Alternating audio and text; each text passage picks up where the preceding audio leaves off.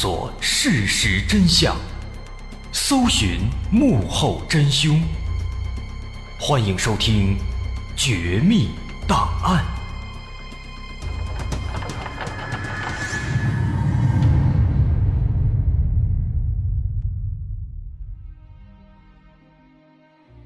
还原事实，探索真相。欢迎继续关注《绝密档案》，我是大碗。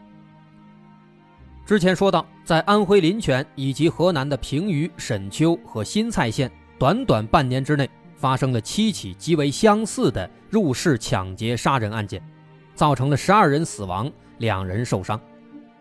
因为现场的情况比较糟糕，而且案发时间前后不一，导致有些现场已经被毁损灭失了，因此警方并没有挖掘到很多有用的线索。目前仅仅只是知道。这名案犯的口音像是本地人，在作案的时候经常会带着一个手电筒、一把刀和一件钝器。他经常会用手电筒打探情况，再用刀和钝器杀人。除了这些，现场发现的唯一有用的线索是一枚残缺的脚印，但这些东西还不足以让警方锁定凶手的范围和身份。不过好在这个歹徒他的作案手段比较有特点，在其中的两起案件中，歹徒都是趁着夜色掩护，先在受害者的房子外面挖了一个洞，通过钻洞的方式进到了现场里面。通过这一点，警方认为，在黑暗的环境当中挖洞，难免会在周边留下一些痕迹。于是，警方对两起案件中墙上的洞做了仔细勘察。最后果然在其中一个洞的旁边发现了一枚完整的脚印。在经过了详细的比对之后，警方惊喜地发现，这枚脚印和王运民夫妇遇害案件现场发现的那个残缺的脚印是一模一样的。他的鞋底都带着像除号一样的花纹，那么这让警方更加确信这几起入室抢劫杀人案件应该是一人所为。警方猜测，这名案犯在临泉县杀害了王运民夫妇之后，又立刻潜逃到了周边地区来继续作案。那么，这也就表示，在警方侦查的同时，应该还会有人遇害。那么，警方要做的就是和这个案犯争分夺秒。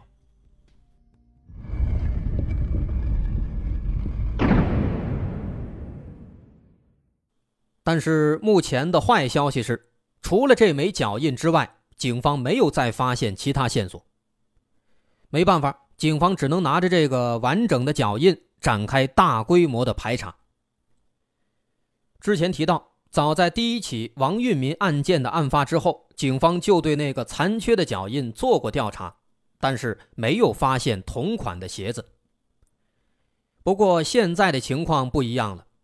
目前已知，这名歹徒至少在周边的三个县城犯下了案子，那么这也就意味着警方的排查范围要进一步的扩大。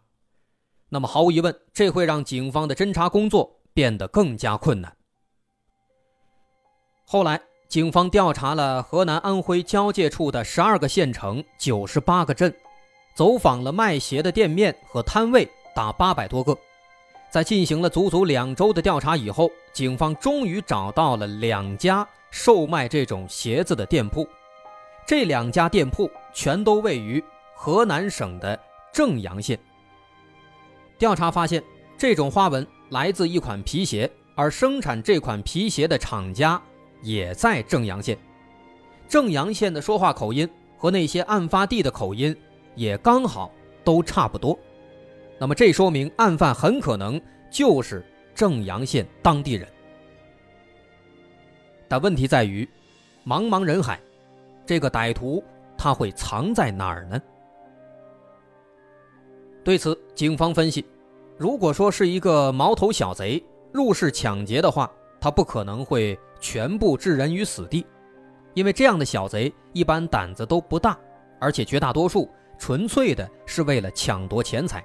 不是为了杀人灭口，因此目前这几起案件，显然他不可能是小毛贼干的，他至少是一个大毛贼，甚至有可能是一个团伙，而且应该有过犯罪前科。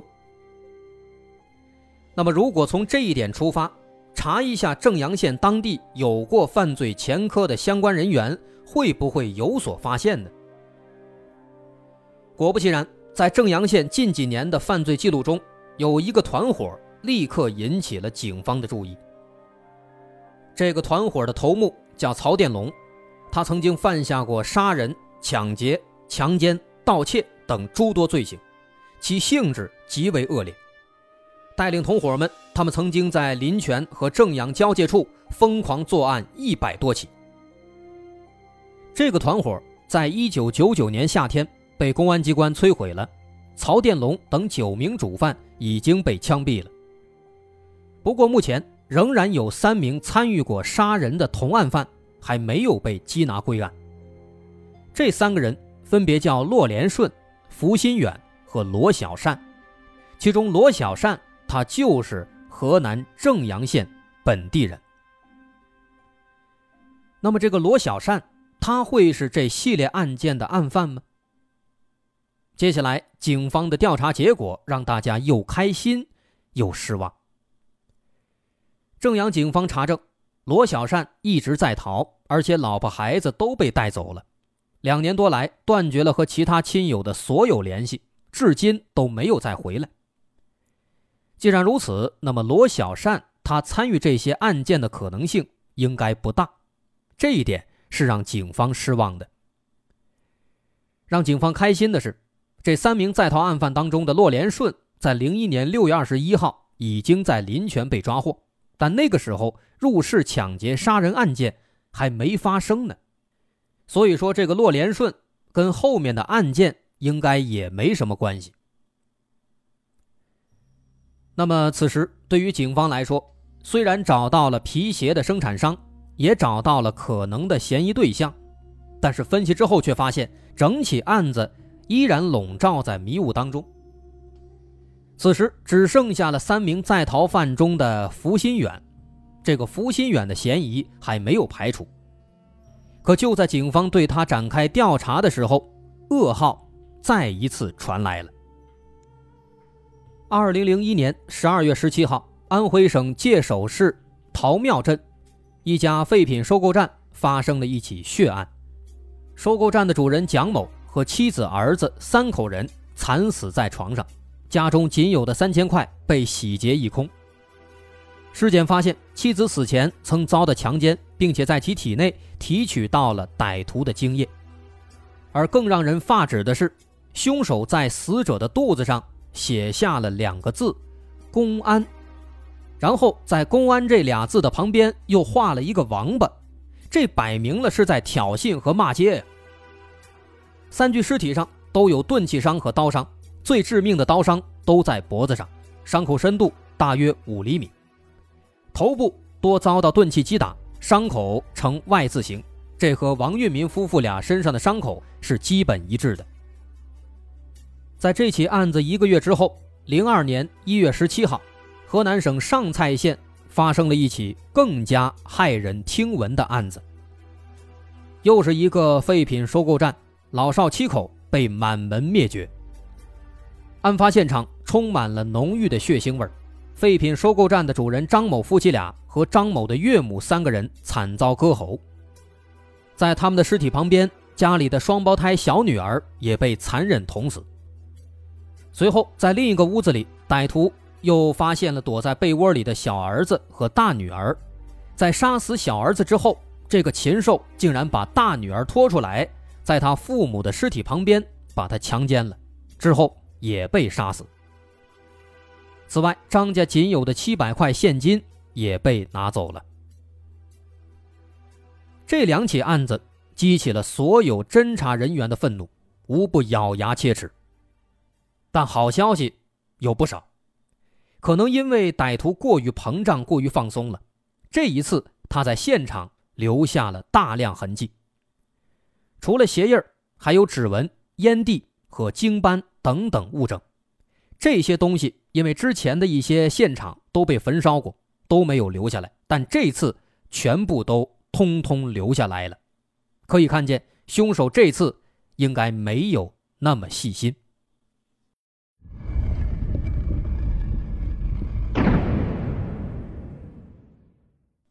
这次作案这个歹徒他应该是换了一双鞋，这双鞋的鞋底花纹跟之前不一样了，这次是一种弯曲的花纹和图案组合。而之前走访的各个鞋店的民警们一眼就看出来，这种鞋底的鞋子，当时他们在鞋厂里面看到过，是当地的另一个鞋厂生产的。这也让警方更加确信这名案犯应该就是当地人了，或者说他是在当地生活。另外，通过 DNA 鉴定发现，死者体内的精斑来自三个不同的人，而且其中一个人的 DNA 在之前的一起杀人、抢劫、强奸案中也有出现。那么，这也更进一步的认定这些案子都是同一个人或同一伙人干的。为了尽快破案，河南和安徽警方组成联合专案组，通过讨论一致认为，这起系列案件的犯罪分子人数比较固定，应该在两到三人之间。他们的作案时间基本都在后半夜，选择的目标大多是在公路沿线的废品收购站以及小卖部等等零星的住房。看起来，他们应该是提前有过大致的规划或预谋的。凶手作案时一般会选择撬窗或者挖洞的方式进入。入室以后，先用钝器将男性击晕，再用尖刀割喉。之后，他们会威逼女性拿钱，并对女性进行强奸杀害，不留活口。由于案件性质恶劣，作案手法娴熟，所以警方仍然需要重点排查那些有过前科的人员。而目前的侦破重点还是放在。咱们刚才说的三个在逃案犯当中的福新远的身上，毕竟他之前犯下的案子实在是太过符合了。但是福新远这个人他极为狡猾，在九九年他逃到了新疆，临泉警方多次组织抓捕，但都没有成功。在现在系列案件发生之后，零二年的一月底。临泉警方又一次派出警力去新疆了解情况，但在侦查之后却发现，福新远早在零一年九月就已经离开新疆，潜逃回了安徽临泉县。那么，既然他逃回了老家临泉，最有可能去的地方，往往就是自己的家里或是亲戚家里。于是，临泉警方立刻在当地增派人手，假扮成村民。悄悄地潜伏在福新远家的外面。可是，一连蹲了几天，福新远却没有出现。一直到二月六号，临泉警方突然得到消息，福新远他确实没有回家，而是去到了临泉县的白庙镇的卞庄村。这个情况让警方感到疑惑，因为通常情况下，案犯都会往自己的家里跑。那为什么他跟别人不一样呢？于是警方乔装打扮潜入了卞庄村，这次果然发现了福新远。二月六号傍晚，福新远鬼鬼祟祟地钻进了一户人的家里。通过询问当地村民得知，这家的主人叫做卞怀超，在一年多以前因为贩毒被枪毙了。被枪毙了，那么现在这个房子里住的？会是谁呢？难道说是福新远鸠占鹊巢，霸占了人家的房子吗？这不应该呀！卞怀超被枪毙了，那么这个房子应该归他的家属啊。这福新远他凭什么能够进去呢？不管是因为什么，当下最重要的还是抓住福新远。于是警方暗中组织警力包围了这栋房子，趁着夜色掩护，迅速冲进屋子。一举抓获了正在吃饭的福新远。警方当即检查了福新远的鞋子，发现他鞋底上的花纹跟上蔡县两起命案现场的鞋底花纹是完全一致的。不过，让警方感到意外的是，福新远被抓以后，并没有拼死抵抗，也没有矢口否认，而是哭丧着脸对警方苦苦哀求。他说。你们赶紧到卞怀超的弟弟卞矿家里去，赶紧抓住他。这个卞矿不是善茬，让他跑了，他肯定会杀我全家的。那么，福新元口中所说的这个卞矿，确实就是卞怀超的弟弟。他身材矮小，其貌不扬，但他为什么让福新远这么害怕呢？听到福新远的哀求，警方意识到这个卞况有可能就是他的同伙，于是六十多个民警迅速把卞庄村团团包围，打算揪出卞矿。但是警方找了一通，却没有找到他。随后，群众反映说，卞矿往西边逃跑了。警方迅速追踪，一直追到几公里之外的高速公路边，看到了一个身材矮小的男子，正在抢一个妇女的三轮车。看见警察过来了，那个人立即跑向了旁边的麦地。这个人正是卞矿。但是，这么一个身材矮小的卞矿，怎么可能跑得过警察呢？没过几分钟，他就被警方按倒在地，捆了个结结实实。五天之后，这天正好是大年三十，在警方的重压之下，卞矿的心理防线彻底崩溃了。他一五一十的供认了自己伙同骆连顺、福新元等人单独或团伙作案所犯下的。累累罪行。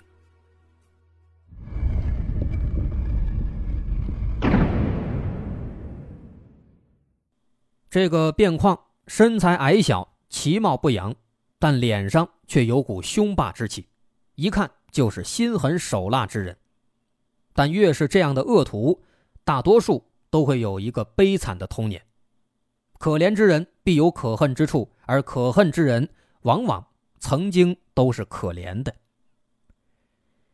卞矿出生于安徽省临泉县卞庄村，小时候父母去世了，他只能靠着亲戚接济和拾荒为生，因此他从小就过着饥寒交迫的生活，也因此他身材矮小，长不高，长不大。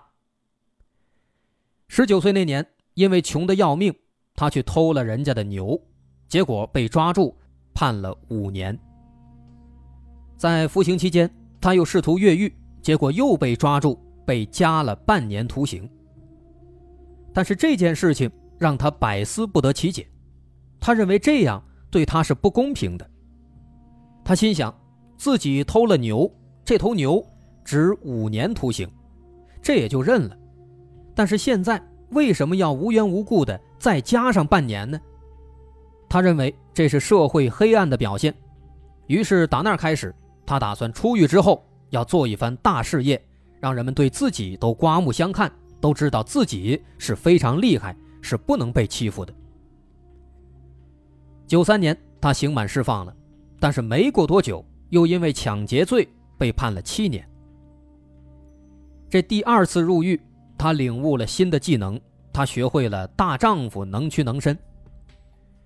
于是，在狱中，他表现积极，辛勤劳动。因此，最后被减刑十个月，在九九年底被释放了。这次出狱以后，他结识了骆连顺和福新远，因为这俩人跟他的哥哥卞怀超曾经一起贩毒，卞矿认为是信得过的，于是三个人结为死党，开始了抢劫杀人的勾当。卞矿第一次杀人是在零一年四月一号，这天晚上，他和骆连顺。潜入了一个废品收购站，骆连顺用铁棍猛击男主人头部，卞矿也拿出铁锹连续敲打。这个男人强忍着剧痛反抗，卞矿见状拿起铁锹，使出吃奶的力气使劲砸过去。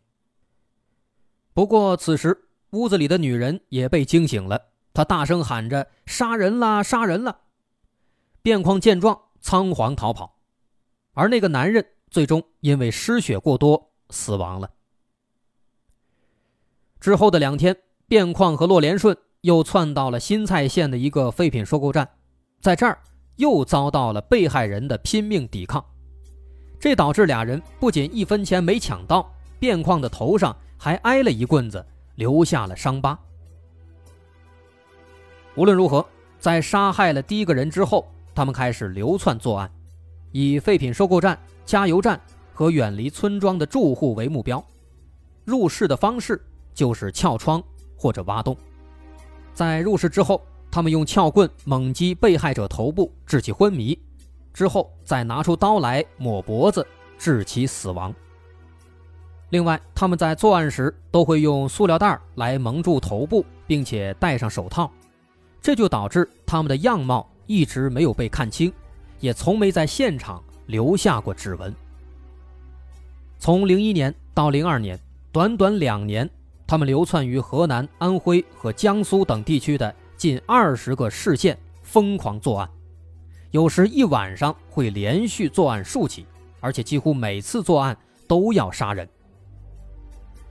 不过，他们三个很少会一起行动，有时候是卞况一个人作案，有时候会伙同福新远或骆连顺，而且很少会有目的、有计划的实施作案，基本上都是走到哪儿了，临时起意，就带上装备钻进人家屋子，开始杀人抢劫。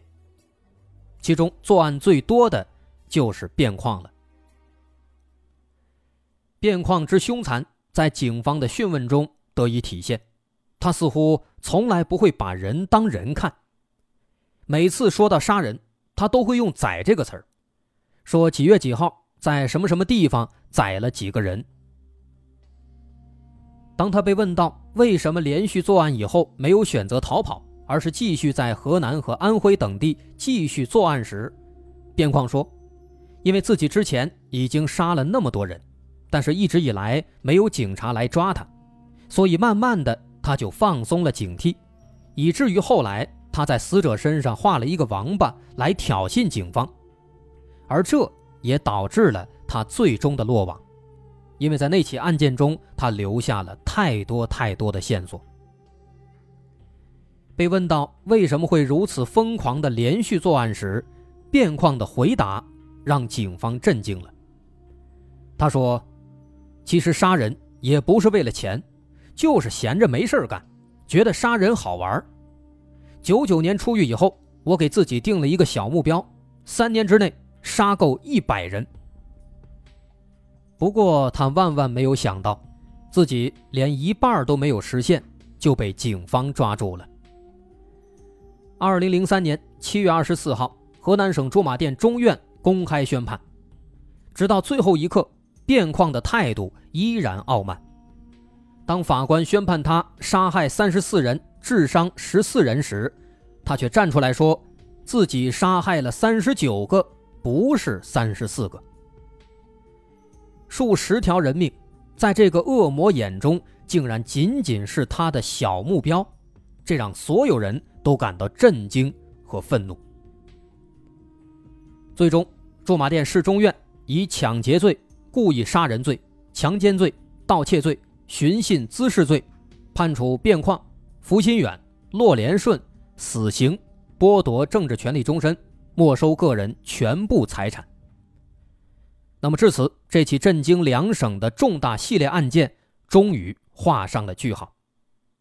纵观整起案子，不禁让人感慨：有时候罪恶也许真的是无法彻底的得到救赎的，就像是这三个人一样。临近死亡，还在声张自己的小目标是要杀够一百个人。如此的情况是社会的悲哀，令人唏嘘。